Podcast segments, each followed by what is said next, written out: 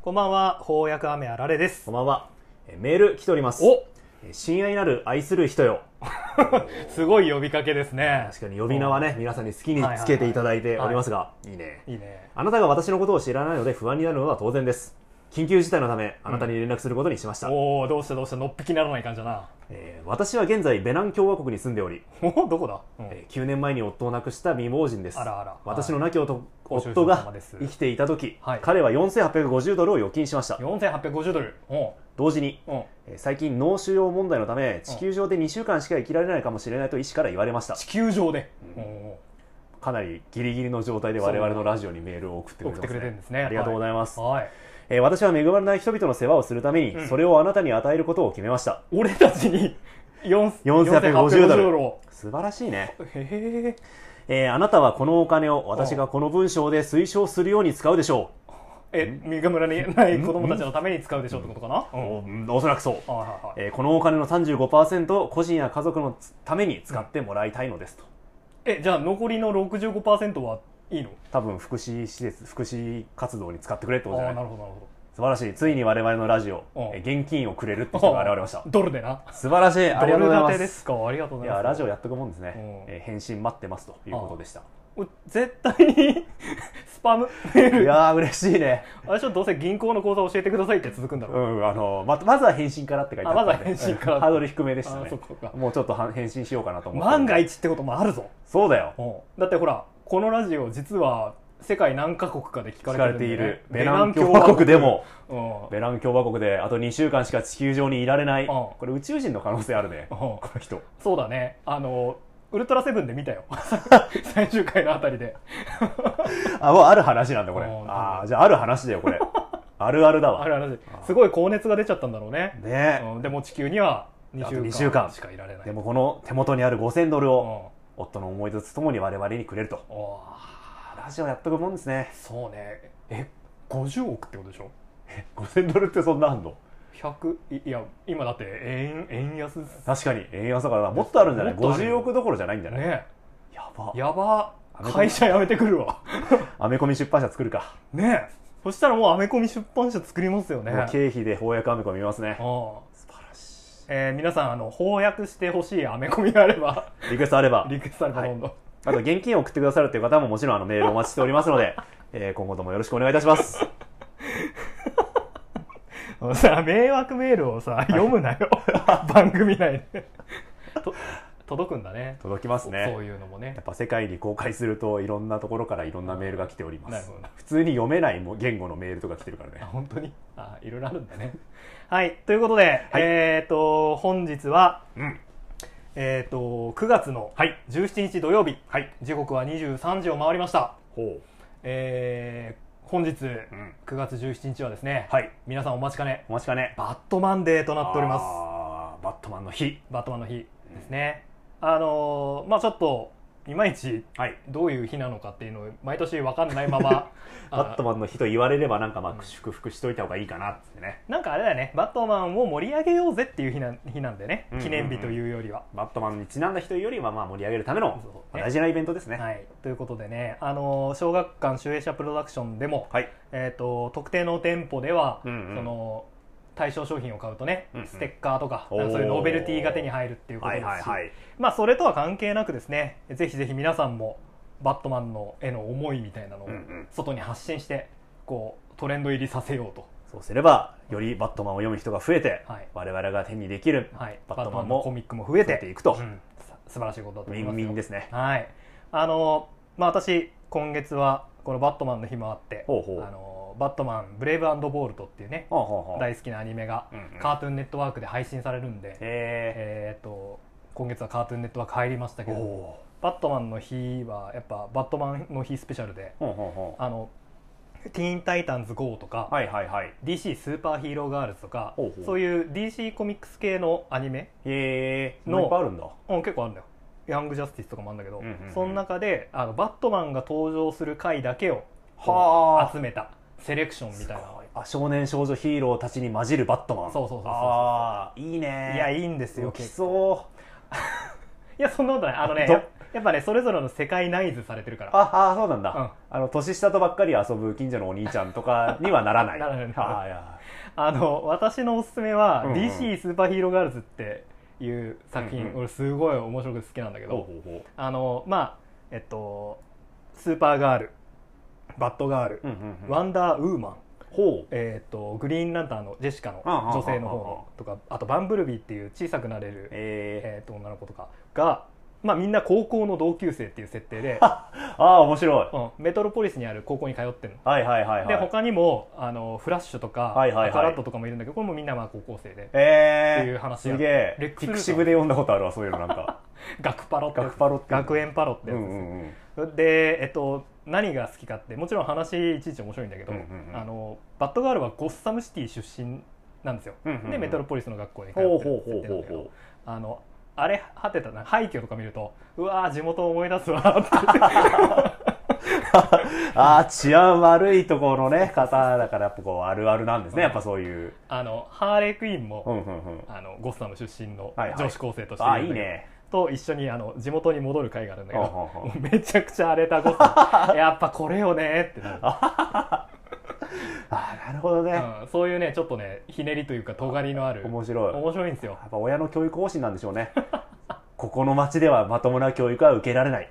メトロポリスに通わせよあの まあ当然ねバッドガールなんで、うんうん。お父さんはゴードン警部なんだけうど、はいはいはい。あのこの世界のゴードン警部はめっちゃなんかドーナツばっか食ってる タイプの警察官で すごいぼんやりした感じでね。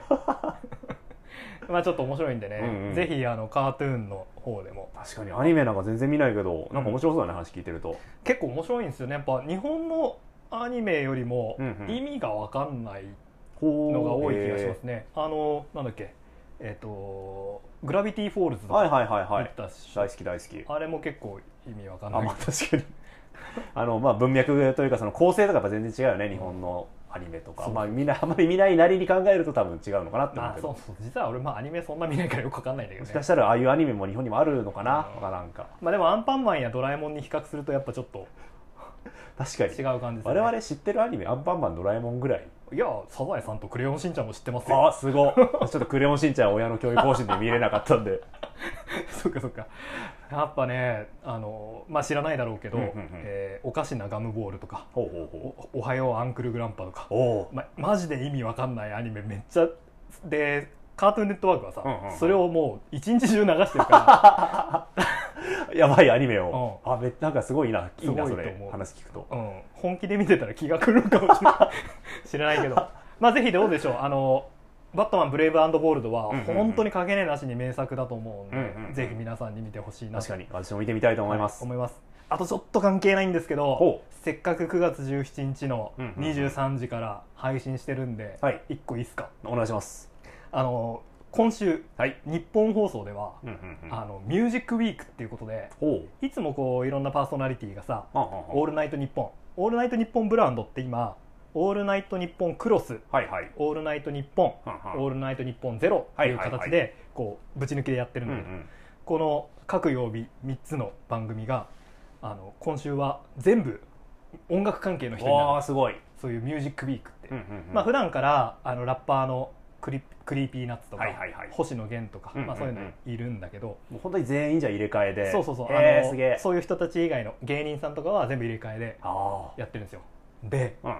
今日、えー9月17日、はいはい。土曜日の、うん。えっ、と「オールナイトニッポン」うん。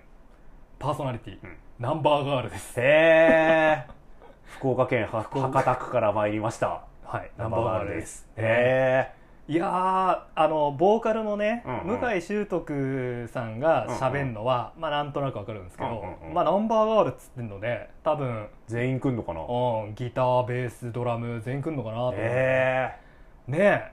みんなすごいえね。すごいよね。に20年前に仲悪くて解散した バンドがナンバーガールの DVD 以前見せていただいた時ああ一緒に見はたよね。なんか向井さんが一人で曲を作って あと全員沈黙してるっていう映像が流れてましたけどね。すごいギスギスしたミュージックあのなんなんレコーディングレコーディング風景だがったよね。あったけど。うん。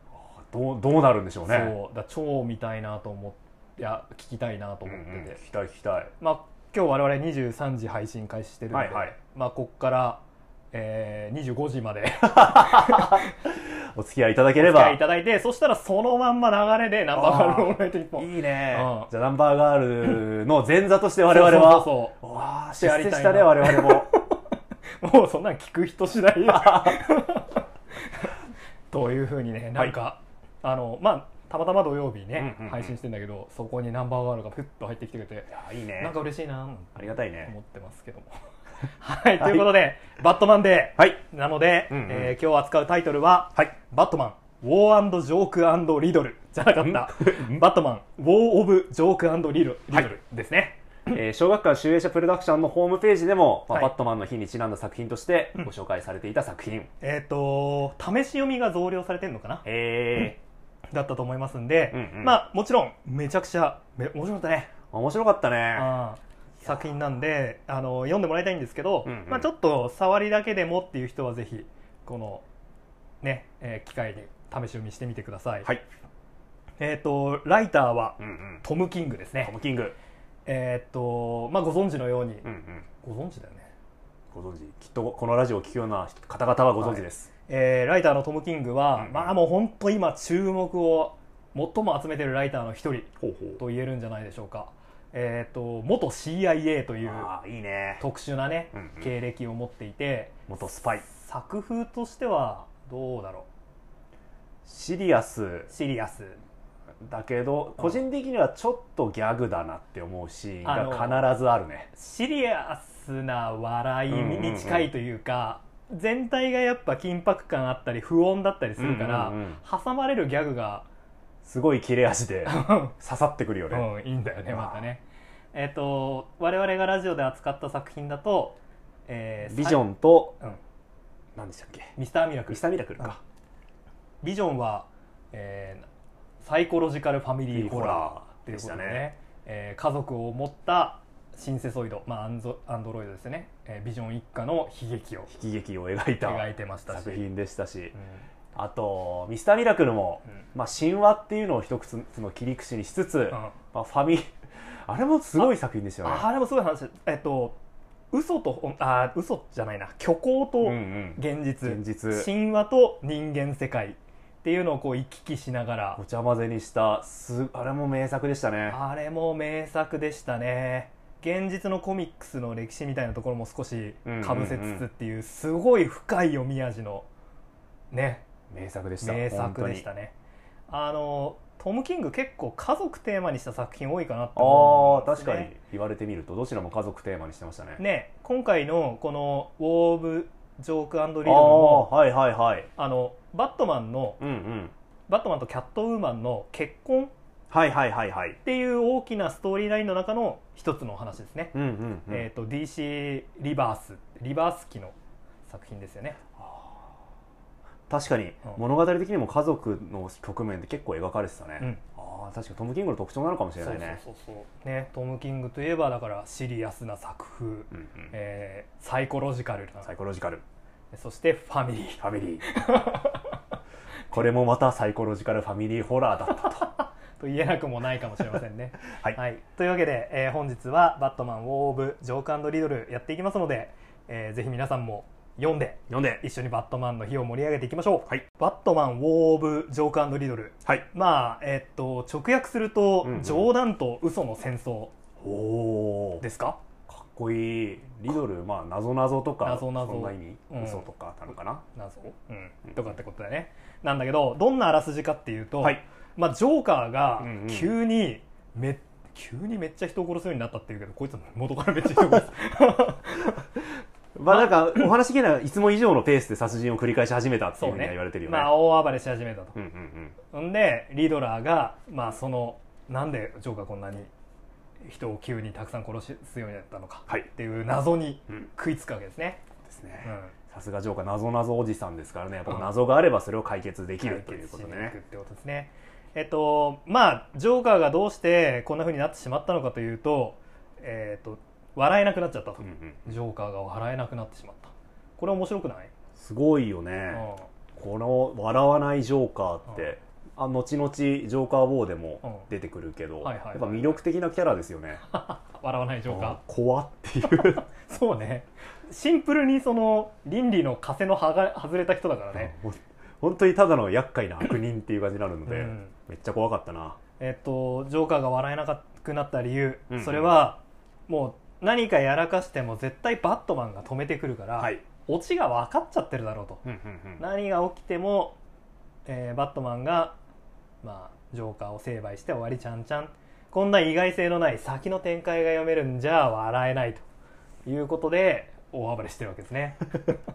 マジ厄介。マジ厄介。まあバットマンがのこれ初期のエピソードになってくるからそうそうそのジョーカーとバットマンの関係っていうのも一旦リセットされた状態で今新しく始まってるってことだよね。そうですね。えっと時系列的にはこのお話は、バットマンがデビューして2年目のお話だっていう風な設定になってます、はいはいはい。えっとまあフラッシュポイントがあって、うんうん。世界観がリセットされて我々もやりましたけどニュー52でねゼロイヤーこの話聞いてる人いんの？今日この回からバットマンデーに合わせて聞き始めた人も いるかもしれないんでまああのね2000年代になって大きくこうちょっとやり直そうぜって話になって、はい。えーその新しくやり直したバットマンの2年目のお話ということになってます、で振りとしては、えーバットマンが、まあ、キャットウーマンにこう結婚をプロポーズをしたいと。あらあら。でもその時に私という人間を知ってほしいんだっていうことで過去語りを始めるんですね、なのでこのお話のクライマックスには何かしらそういうバットマンのパーソナル部分パーソナルな部分が現れてるんじゃないかっていう、まあ、引っ張り方、ああなるほどなるほど。はしてますよね。はいはいはいはい。うんうんうん。で、えーとまあ、ジョーカーは、えーバットマンという存在がいるせいで、えー笑えなくなっちまったんだと。その謎に気づいた、えーリドラーはよしじゃあ手を組んで2人でバットを殺そうと。そうだね。そうすればまたお前は笑えるようになるし俺も仕事がしやすくなると。はいいうことですね。っていうふうに持ちかけるんですが、はい。ジョーカーは群れるのが 大嫌い、うんうんうん。ね、リドラーとは組みません。はい。そういうことで、えージョーカーとリドラーが、まあ、戦争をゴッサムシティで始めちゃうっていうお話ですね。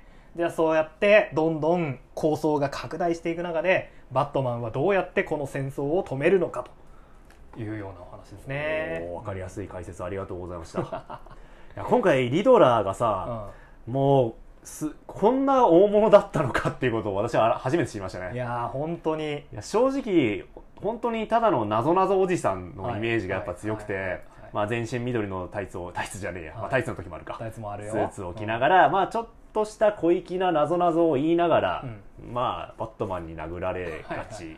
まあ、時々ちょっとかっこいい悪役ムーブはするけど、まあ、決してメインを張ることはなかった。っていうイメージあね。イメージだったので、やっぱり昔の映画「バットマンフォーエバーの」うんうんうん。ジム・キャリーっていう結構コメディ色の強い俳優が演じてましたもんね。実写のイメージもあるのかな、うん。まあそういう感じだったのにまあバットマンの1年目の戦いを描いた「うんうん。バットマンゼロイヤー」でも、えーあ。街のインフラを確かに。制圧してゴッサムシティをなぞなぞ タウンに変えてましたよね、あったね。そうだ。ゼロイヤーでもやってたか、うん。確かに。確かに。あそう確かにそうじゃあその延長線上として描かれるから、うん。やっぱとんでもない悪役なのか。そうだよ。だあからこの新しい世界観うんうん。うんニュー52以降の世界観ではリドラーはすごい悪役なんじゃない？そうか。ゼロイヤーに連なる作品か。そうそうそうか。それをなんか忘れてた。うん。だから知能犯ですよねとっても、うんうんうん。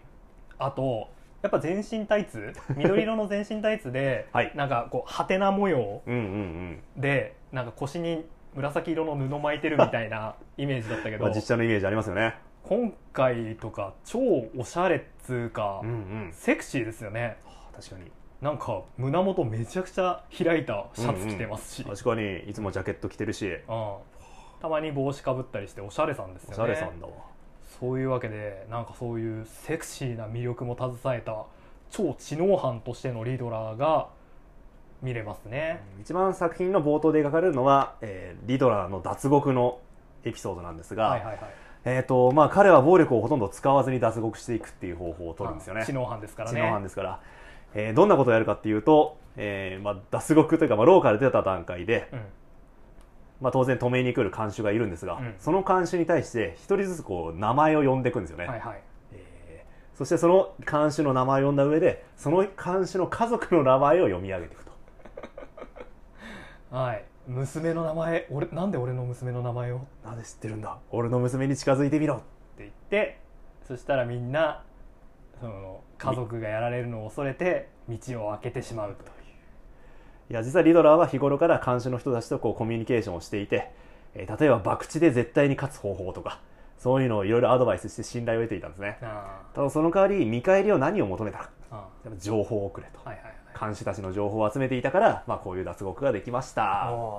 いきなりもうリドラーの格ぶち上げですよね。そうだね。やっぱこう囚われてるのに、うんうん。えー監視たちのまあなんつうの信頼を得るっていうのは非常に知能犯ムーブですよね、うんうんショーシャンクの空にも会計士の力を使ってめちゃくちゃ優遇されてましたもんね、特別な地位もらってましたもんねあやっぱ監修、まあ、このゴッサムの監修に関してはやっぱこう顔を隠して活動してるから、はいはい。なのにもかかわらず名前を呼ばれるっていうのがなるほど。恐怖が。一番恐怖を生み出すものなんだっていうのもなるほどね。さすが知能犯ですね。知能犯ですね。あの最近公開された一番新しいバットマン映画ほうほ「ザ・バットマン」でも、ううんうん。えーリドラーがメインヴィランでしたよね。活躍してたね。うん、あれも結構、まあ、知能犯っていうか、うんうん。最終的に街をね洪水で埋め尽くす。埋め尽くすっていうことしてましたしだからちょっとした小悪党で、うんうん。なんか謎を使ってね、えー なんつうのアピールしちゃう。ひょうきんなおじさん。ひょうきんなおじさんっていうイメージはもうないですね。確かこの近年のリドラーは、にうんうん。街ごと巻き込むでかい犯罪をするキャラクターですねやっぱこの謎を司る存在になりつつありますよね。謎っていう概念そのものを扱える人になってきてるから、やっぱパワー増してきてますよね。パワー増してきてますよ。ジョーカーとリドラー、うん。まあ、そしてバットマン、うん。この3人に加えてもう一人登場する、まあ、中心的な人物が、はいはい。えーカイトマン。カイトマン。ですね。カイトマンってあなんか私どっかで知ってたんですよね。なんかで見たことある気がするんだね。なんかに出てきたっけ？なんかちょい役で出てきたキャラクターでおヴィランとして扱われてたと思うんだけどその作品でも。う、んえーまあ、タコを使ったヒーヒーローというか、まあ、小悪党ですよね。ヴィランだよね、う B 級 C 級の。あこれブーメランと間違えてるかもな。う んえー今まではいたっけ？カイトマンって。なんかブーメランっていうそのブーメランを使う子役党もいたんですけど彼らとセットでなんか出てきたような記憶が。えだってブーメランは マーベル世界あそうだっけ。ああ全だって然スーペリアフェーズ・オブ・スパイダーマンのリーダーじゃん。あれがブーメランか。あれはブーメラン。あれし DC にもブーメランいなかったっけ？DC にいるのはキャプテンブーメラン。あキャプテン。キャプテンブーメランか。うん。いるね。あの超スピードでブーメランよりも速く走れる人走れる。ブーメランの意味がないやつ。あれ？え出てきたっけ？なんかで。あじゃあマーベルの誰かと勘違いしてるのかもな。いやわからん。やばいや毎週毎週読んでると記憶が混濁してきてしまって。ね。やばいね。えアイデンティティヒーローズ・イン・クライシスとかに出てきたっけ？あ大集合系のなんかで出てきたっけ？いなかったっけ？ああ全然思い出せない。まあタコを使う、うんタコを使う、まあ、ヒーローというかヴィランというか。ビランだよね、で今作では、うん。まあ、そのファミリー要素ですねトム・キングでいうとこの、ね。ファミリー要素を司るはい。存在として、はいはい。えー登場します、はいまああ一つのうん。一人のギャングとして、うん。えー最初は登場するんですよね。あもともとはジョーカーの下働きをしていた、あはいはい。まあコッパーギャングっていう感じですかね、はい。下働きをしていた。かわかんないけど、まあ、カイト当然タコですよね、うんうん。えータコを使ってまあ飛んだりするヴィランなんだけど、うんうん。なんかわかんないけどあれ？くそういう空力学の達人的なとこがあるんだよね。どこで買われたのかな？うん。えっとバットモービルじゃなかった。ジョーカーモービルを作るときにああそうだね。空力学というかうん。その空気抵抗とかに詳しいから、じょえー、とジョーカーモービルの作作成にうん。協力して、うん。でまあで殺されず残ったと。唯一殺されなかった男、まあおそらくそういう知識を買われたんじゃねえかっていうことで、はい。まあ、ジョーカーの下っ端としていたんですけれども、彼がね、まあ、戦争が始まってしまえうば、ん。まあ、文字通り戦争でね、今回のケースに関しては、うん。えー大量の人間が殺されていくことになるんですが、はい。やっぱこのジョーカーの情報を知っているやつっていうのはこう、うん。みんなが欲しがるんですよね、はいはいはいはい、一番最初に声をかけるのはもちろん、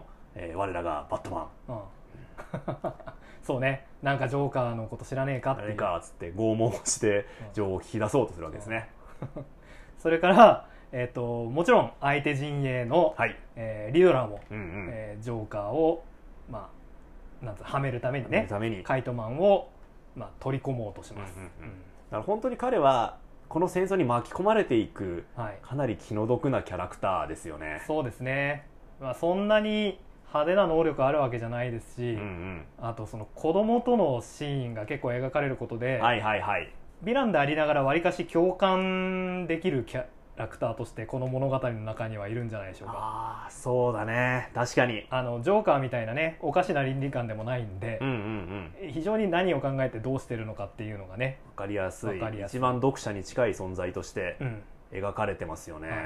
おそらくトム・キングは、うんうん。このカイトマンっていうキャラクターをほうほう。結構好きなんじゃないかなと思います。ほというのも、う、うんうん。あの私もまあカイトマンもともと知っててそれこそあのアニメ「バットマンボリ、えーブレイブボールド」でも、うんうん。まあ、その他ヴィランの一人として 出てきたりすることはあるあったんですけど、うんうんあのトム・キングが担当してるこの、えーリバース期のバットマンでも一巻の「アイアム・ゴッサム」から登場してるんですよカイトマン。でえっと実はそのアイこの「ウォーブ・ジョーカンド・リドル」はリバース期のバットマンの第4巻にあたってうんうんうん「アイアム・ゴッサム」「アイアム・スーサイド」「アイアム・ベイン」っていう3作「アイアム」3部作があって、うんうんうん。でこのお話なんだけど、えその「アイアム」3部作あの Kindle Unlimited に入ってれば、ー、うんうん。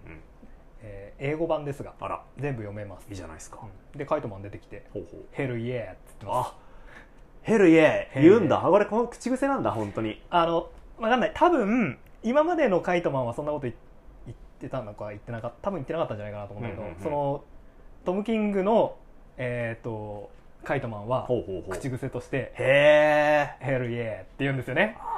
でででで、はいはい。これが今回、うんうん。そのなんでこのヘルイエーなのかっていうのが分かるじゃないですか。わかるね。ヘルイエーの由由来が出てくるじゃん。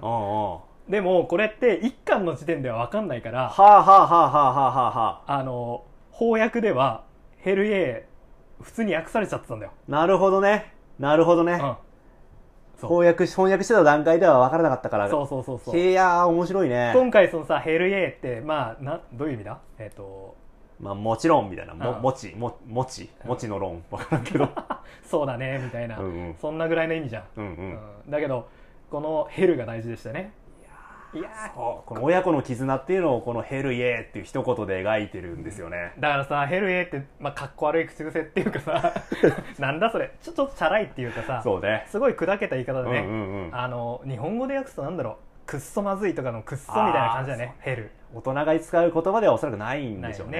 よね、うん、でも今回カイトマンがなぜそのヘルイエーなのかっていうのがイエーかイエーっていうのがね分かりましたね。いやーカイトマン本当にいいキャラしてるんですよね。最高、親子の描絆を描いたシーンも本当に少ないんですけど、うん。そのほんの数ページで、うん。この作品全体が家族の物語なんだなっていうことを伝えてくれますよね、はい、あのまあ先ほどね脱獄のシーンの話もありましたが、はい。リドラーはその子供をはい。人質に取るうんうん。手段を取ってくるんだね、わあ最悪。でそれはカイトマンにも対しても同じだったと、はい。うん、で、えっと、この「ヘルイエー」っていうのは息子の言う言葉だったね、息子の口癖でね。うん、へタコは好きか？ヘルイエ。ーもちって訳されてます でもやっぱお父さんらしくね、うんうん。カイトマンはねヘル地獄なんて言うな。それは悪い言葉だぞ、えー昔お前のばあちゃんが言ってた。口にしたらそこに行っちゃうかもしれないんだ。これね、これねいやーいいシーンですよね。いいシーンだよ。言葉をたしなめるって、うん。アメコミ的にはやっぱいいやつのイメージありますね。キャプテンアメリカとか結構悪い言葉言うと注意してくるよね。汚い言葉言うと注意してくるイメージあるねキャプテンアメリカは。でもやっぱりこ汚い言葉を注意するやつはいいやつなんですよなるほどね。あのマイ・フェア・レディっていうオードリー・ヘップバーンの映画ありますけああどうんうん。あれも、まあ、あんまり育ちの良くない、えー主人公の女の子に、はいはい。えー言語学者がうん上流階級の言葉を教えるんでね、ええあ知らない？ー、あれ言語学者だったんだ。あ確か大学のあ言語学士じゃなかったか。でも大学の先生だったはずだよ、えー、すごい。で、えっとまあ、本当のレディーになっていくってお話だったけど、うんうんうん。やっぱそういうのがあるんじゃない？英語っていうかアメリカってさ、うんうん。そのいろんな出自の人たちはいはがいはい。来てるじゃん、だからやっぱそのどういう喋り方をするかっていうことで。ああアイデンティティを示してしまうから社会階層が分かっちゃったり、お里が知れるぜってうことじゃない正しい言葉っていうのがすごく。ちゃんと使おうそれは正しい言葉を使うことで同じような言葉遣いをする人たちと付き合えるからっていうことがあるんじゃないかな、なるほどね。そういう教育的なね、うん。めちゃくちゃいい話だな。まあ、結局リドラーの罠にかかってうんうん。息子は瀕死っていうかまあ死ぬんだよね、そうね。でその死ぬ間際にさ「ヘルイエー」なんて言っちゃったから僕はヘル地獄に行くの？みたいなことを言われて。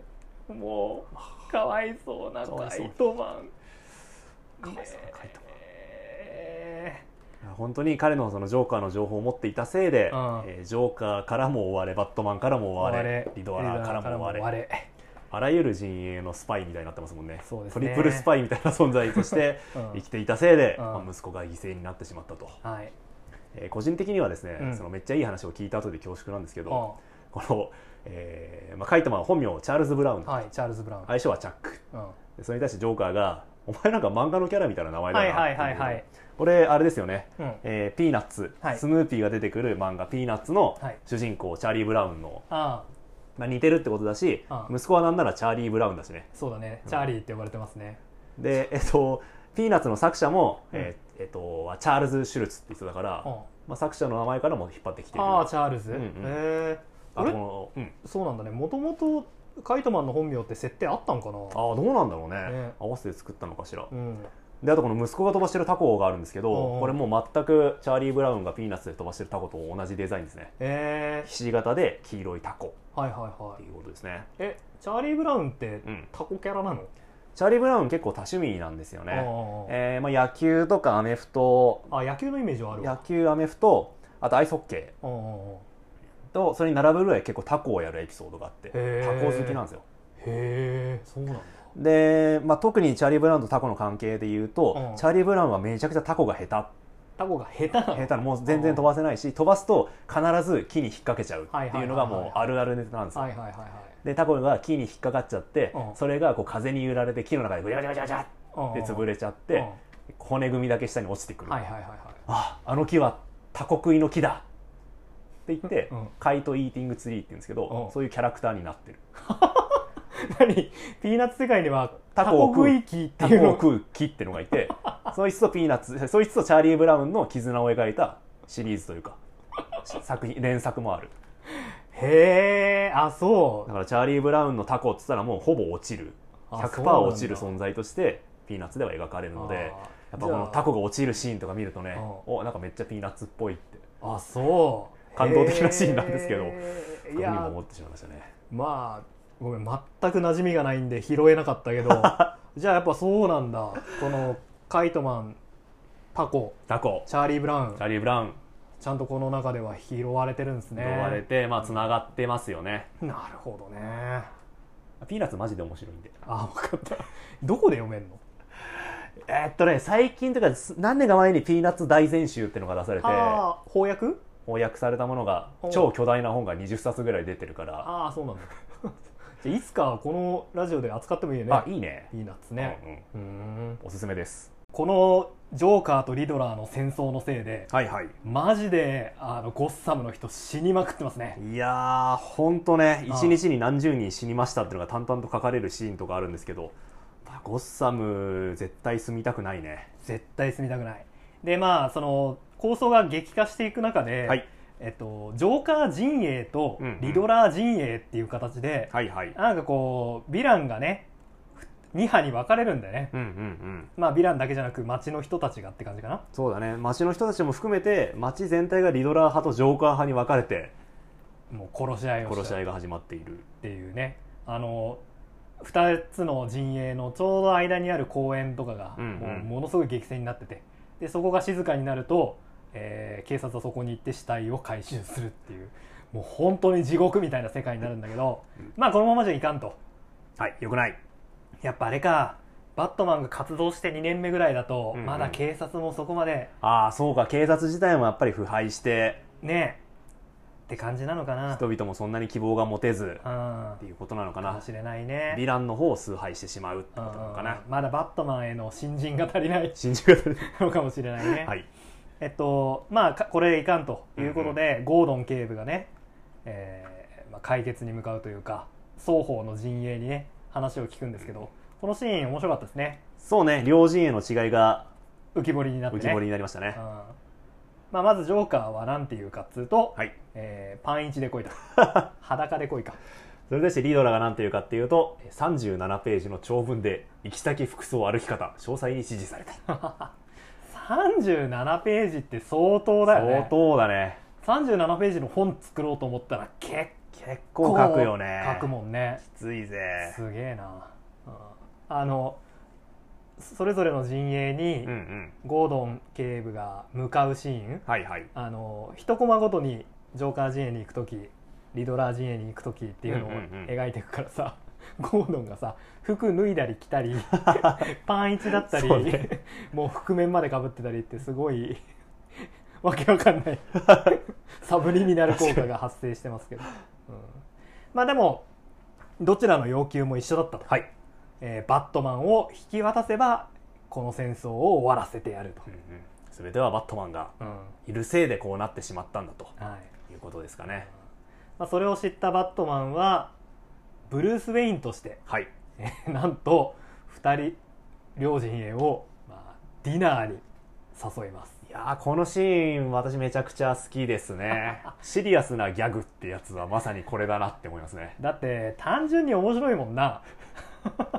バットマンとジョーカーとリドラーが食卓囲んでんの。いやーいいよね。ちょうどブルース・ウェインを挟むようにリドラーとジョーカーが向かい合わって座って、はい、えーどうやらバットマンというかブルース・ウェインブルース、まあ、ウェイン家うん。の言い伝えによれば、うん。相手のことを知るには一緒にフランス料理を食べるのが大事だと。フランス料理のフルコースをディナーではい。作法を守ってじっくり味わう。はい。そうすれば、まあ、いいことがある。そしてその人がどんな人か分かると。い。う教えがあるらしい。またボンボンの教えだな、ねえ上流階級っぽいよね。9皿出てくるフランスの料理の伝統的なコース。これを食べるのがディナーだと面白いね。面白い。ここからのお話しばらくめちゃくちゃ面白いんですよね。っていうかアートもいいよな。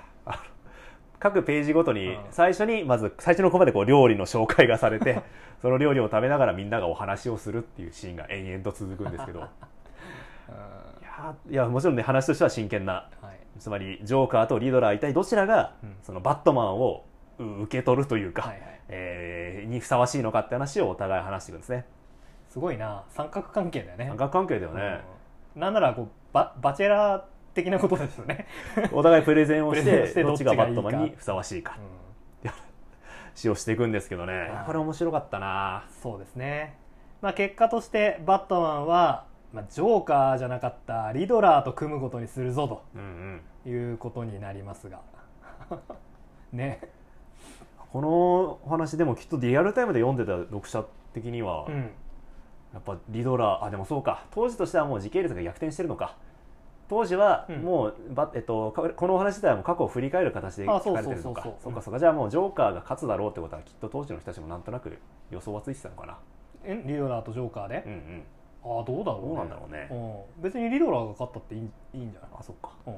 当時の読者としてはこの議論の結果、うん。もしかしたら今後のメインのヴィランがリドラーに変わっていく可能性だって そうあかったかもしれない。そうかそうか。ゼロイヤーで大活躍してたしねですね。えーっとまあこのリドラーと組んだことでめっちゃ面白い絵面見れますね、あのカイトマンも仲間に引き入れて、はい。でジョーカーの本拠地であるビルに、うんうん。えーいっぱい罠が仕掛けられてんだけど窓には何もなさそうだと。よしじゃあ窓から突っ込んでいこうと。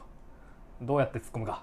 タコですよね。ここですよ。ということでカイトマンがリドラー陣営のヴィランたちのみんなのタコみんを作り。なのタコを作って、えーキラークロックとか スケアクローとか体重そうな。とか、うんうん。みんな重そうだな。トゥーフェイスとかみんなタコ背負って突っ込んでいくっていうこの見開きのシーン。やーいいシーンだ。筆乗ったでしょうね、バットマンももちろんかカイトマンのタコを背負って。はい。いやーチャーリー・ブラウンのタコがねうん成功するシーンですよ。なるほど。感動的なシーンですよね。感動的なシーンなんですね。はい。ということで、えーまあみんなでジョーカーのところにカイトマンのタコで乗り込んではい。でジョーカーを制圧してうんうん。この戦いは、まあ、リドラーの勝ちだとなったところで実はこのタコには仕掛けがしてあり、なんだと。な えータコつけてたリドラー陣営のヴィランたち。みんな、えーなんつうの逆噴射落下傘みたいなのでそ空高く飛び上がっていってそれは、えー まあバット飛行船で回収するらしいですけど、これは彼カイトマンなりのまあ復讐だったってことですよね、リドラーによって息子を殺され、そうね。殺された。その復讐としてリドラーの仲間たちを空高く打ち上げると、まあでもここまで含めて冗談になってるだろうと。うんうん。ね。えーっと戦争を起こしてはい。街をそしてバットマンをめちゃくちゃ追い詰めた。で最後大逆転。そのきっかけはなんとあの小物カイトマンだった。どうだ？笑ってるかジョーカー全然笑ってない。これは一見するとバットマンをめぐる三角関係に見えたが実はリドラーからジョーカーへの笑顔をプレゼントしたかったっていうおお話だったということですかね。ーなるほど。俺逆にこのシーンは、うんうん。ジョーカーがめちゃくちゃカイトマン買ってるシーンなのかと思いました。はあなるほど、うんカイトマンならうん。これをやると。ああだから予想外じゃなかったんだ。そう。リはリドラーにとってはあ、うんうん。かあの小小物はいはいはい。がこの俺たちの戦争の決着だぞ。ああ面白いだろって言ったねけどはいはいはい。ジョーカーは全く笑ってないじゃないですか、うんうんうん。俺はジョーカーはやっぱジョーカーモービル作った時になんか思うとこがあったんですよはあなるほどね。その頃から実は彼は、カイトマンはおおなんか結構面白いやつなんじゃないかと、うんうんヘルイエーなんだと、なるほどね。うん知らん。今すごい適当に言いましたけど。面白い。で、えーもう全然笑わないジョーカー、ね、このお話の結末どうするのかと、ジョーカー口への字ですからね、うん。全然笑いませんよまあでもリドラーがカイトマンの息子チャーリーを毒殺した。はい、しかもまあなんでかっていうとその謎を解くためうんうん。笑わなくなったジョーカーを笑わす。この謎を解くためにやったんだと。これを間近で知った聞い聞いたバットマンは、まあ、もうこれは許しちゃおけないぞと。うん許せんと。うん。劇場に駆られリドラーをナイフで殺そうとする。これなかなか、なかなかうん。バットマンが人殺しを積極的にやるう。ん珍しいシーンです珍しいしですね、まあ、まだ2年目だしちょっとあれなんですか？精神的に。まだそうね。キャラを変える余地がまだあったのかもしれないね。でそのリドラーの命を奪うためにバットマンが突き出したナイフをうん。止めたのがジョーカーだった。おーまあ、殺さずのヒーローをやっていたバットマンがうん。劇場に駆られて、まあ、じ我を失ってしまったと、うんそして人を殺そうとする。うん。それを止めたのはなんとあの犯罪王子ジョーカーだったと。こんなに笑えるジョークはないぜっていうことでジョーカーが笑顔を取り戻して しまい。ジョーカーが笑顔を取り戻す話って思うとまあ確かにハッピーエンドですね。また笑えるようになったねって話でしょ。そうそうそう。いやでもここすごいいい話だなと思うな、っうんうん。ていうのもさやっぱバットマンは殺さずのヒーローじゃん。うんはいはい。だからさこんな話あっちゃいけないんですよ。人を殺そうとするような話が、うん。うん話なんかあっちゃいけないじゃないですか、でもトム・キングは実はずっと隠されていたこのバットマンの過去。あー。ゴッサムに起きた戦争での結末にこういうことがあったんだよと。バットマンっていうのは絶対的なヒーローじゃなくて実は一歩間違えればヴィランたちと同じ危うさを持ってるんだよっていう風な話にしたところがうんうんうんうん。いいと思いません、おー確かに、まあ、ジョヴィランもジョーカー、まあ、ジョーカーじゃない。ヴィランもバットマンも実はすごく似た存在で、うん。気が緩めば、うん。バットマンすら悪いことをしてしまう、うん。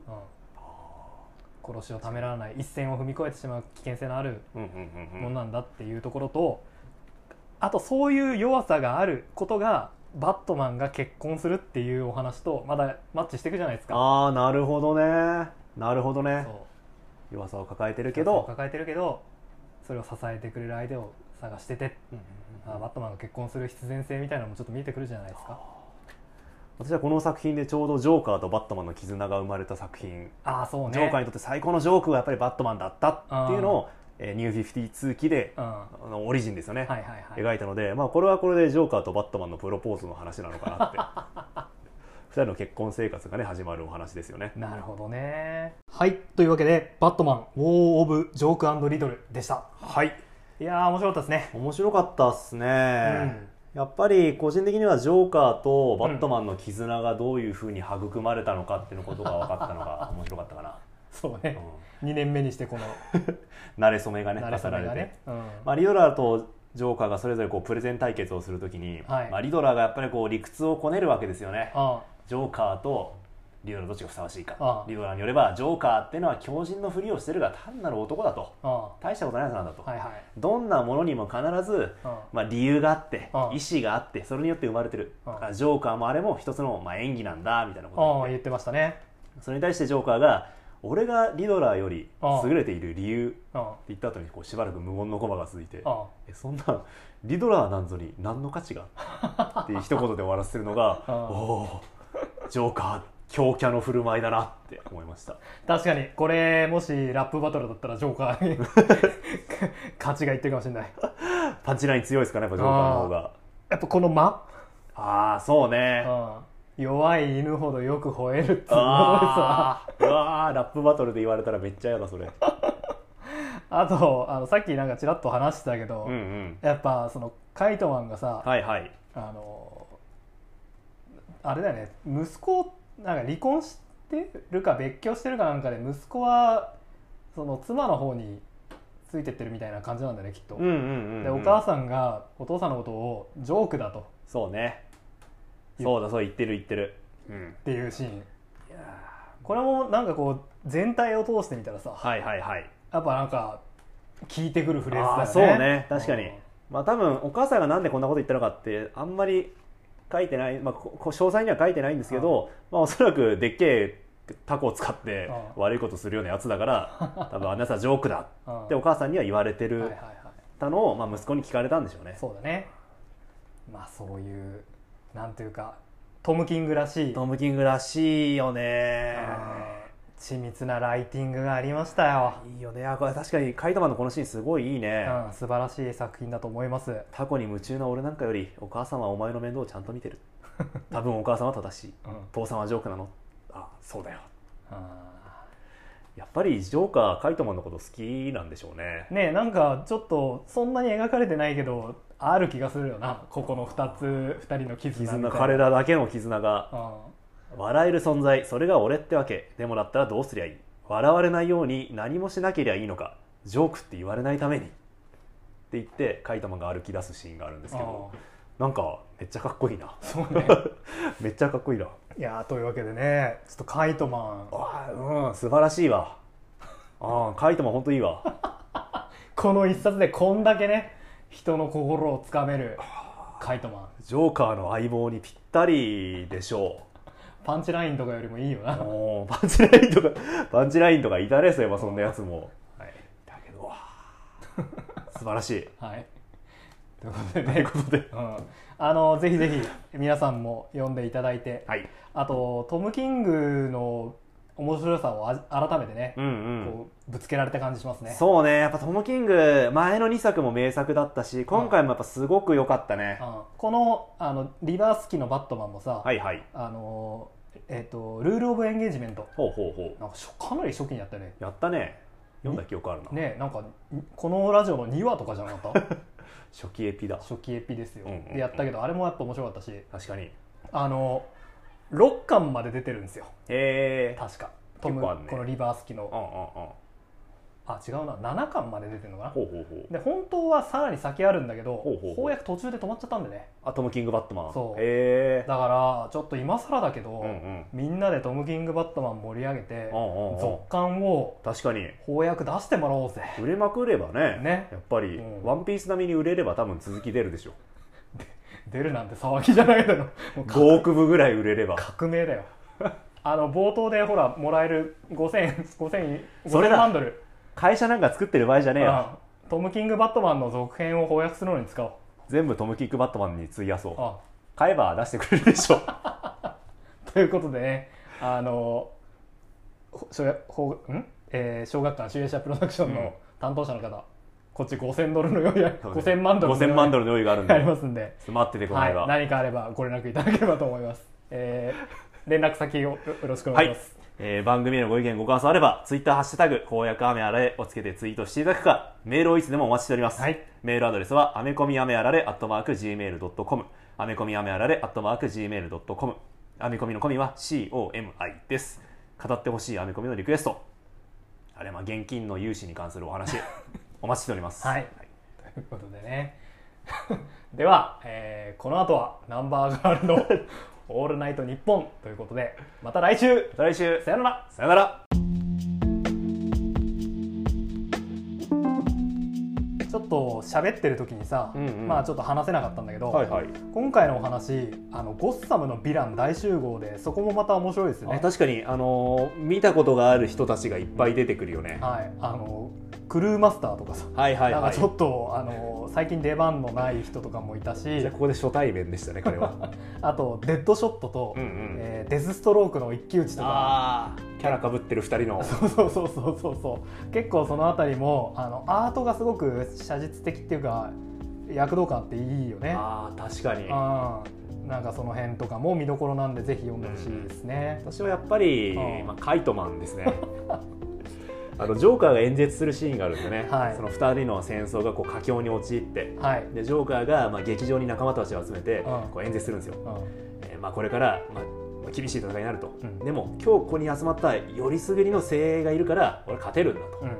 という演説をするシーンがあるんですけど1ページめくると劇場には誰もいなくてはい。カイトマンが1人だけ座席に座って拍手をしてるシーンがあっありてましたね。しかもそのシーンにかぶせてこうシューシュポスの神話の話が出てくるんですよね、はいはいはあのいい石の、石をずっと山の上に運ぶんだけど山の頂上に運べばそれがまた転げ落ちてしまうと。うん。だけどまたその石を上にこう持ち上げていく男の話をする。これってジョークだよな。っていうセリフでそういうの話が終わってるんですけど、やっぱそのタコを飛ばし続けたカイトマンの頑張りとそれをジョーカーは知ってたんだなっていうのを感じさせる。2人の絆の深さを感じますね。今日カイトマン語り止まんないっすね